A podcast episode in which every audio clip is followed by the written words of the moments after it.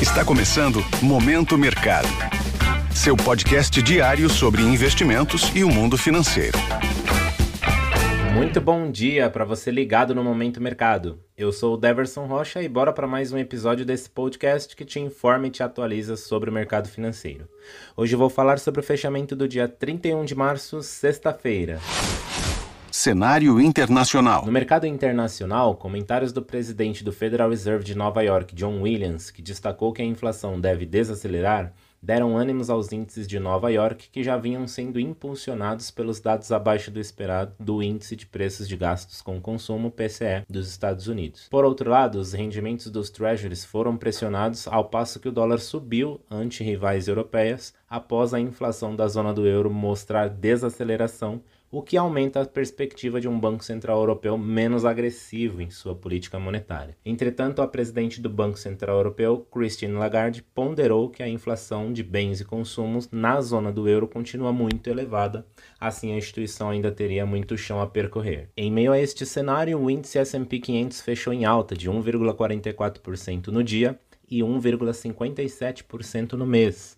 Dow Jones encerrou o mês em queda de 0,35% e Nasdaq ganhou 1,74% em março. Neste contexto, as posições compradas, ou seja, que acreditam na alta dos índices, foram favorecidas. Na renda fixa, as taxas dos títulos públicos americanos recuaram na sexta-feira e a curva encerra março com todas as taxas em queda em relação ao fim de fevereiro, mas com as longas caindo mais do que as curtas. Portanto, posições aplicadas, que são aquelas que ganham com a queda das taxas, foram favorecidas. No câmbio, o índice DXY, que mede a variação do dólar frente a uma cesta de seis moedas fortes, avançou 0,35% aos 102,506 pontos, mas acumula queda superior a 2% no mês. Nas commodities, com a desaceleração da inflação na zona do euro e nos Estados Unidos, o petróleo foi beneficiado. Os números do índice de gerentes de compra, PMI, na sigla em inglês, da China, que indicam expansão, também contribuíram com a alta. Assim, o Brent, que é referência para a Petrobras, encerrou em alta de 1,64% no dia, mas acumula queda de 4,27% no mês.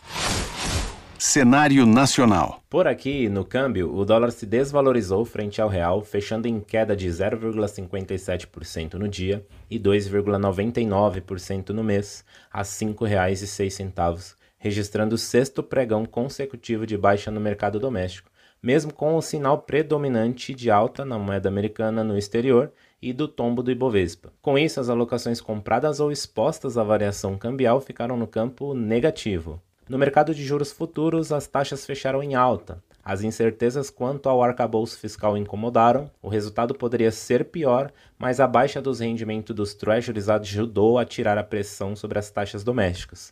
Considerando o acúmulo mensal, as taxas recuaram, principalmente na ponta longa da curva. A percepção de analistas é que o arcabouço ajuda, mas não autoriza uma queda rápida da Selic, mantendo a renda fixa local bastante atraente ao investidor de fora. Neste contexto, as posições de investimentos que apostam na queda dos juros futuros apresentaram um resultado negativo. Na bolsa, o Ibovespa fechou em queda de 1,77% aos 101.882 pontos. Em março, o índice recuou 2,91%. A atenção dos investidores se volta agora ao futuro detalhamento técnico do arcabouço, com a percepção de que, para que as referências de desempenho das contas públicas apresentadas para os próximos anos sejam cumpridas pelo governo, deve vir pela frente aumento de impostos, considerando também o desempenho da economia. Desta forma, as posições compradas no principal índice da bolsa brasileira foram desfavorecidas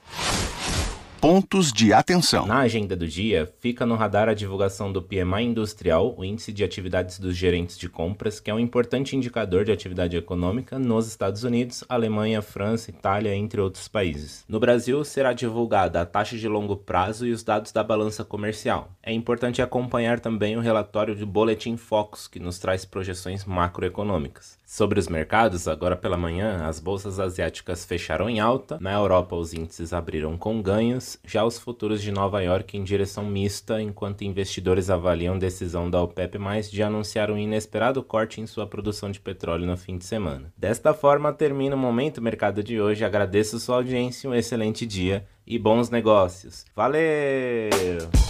Esse foi o Momento Mercado com o Bradesco. Sua fonte diária de novidades sobre cenário e investimentos.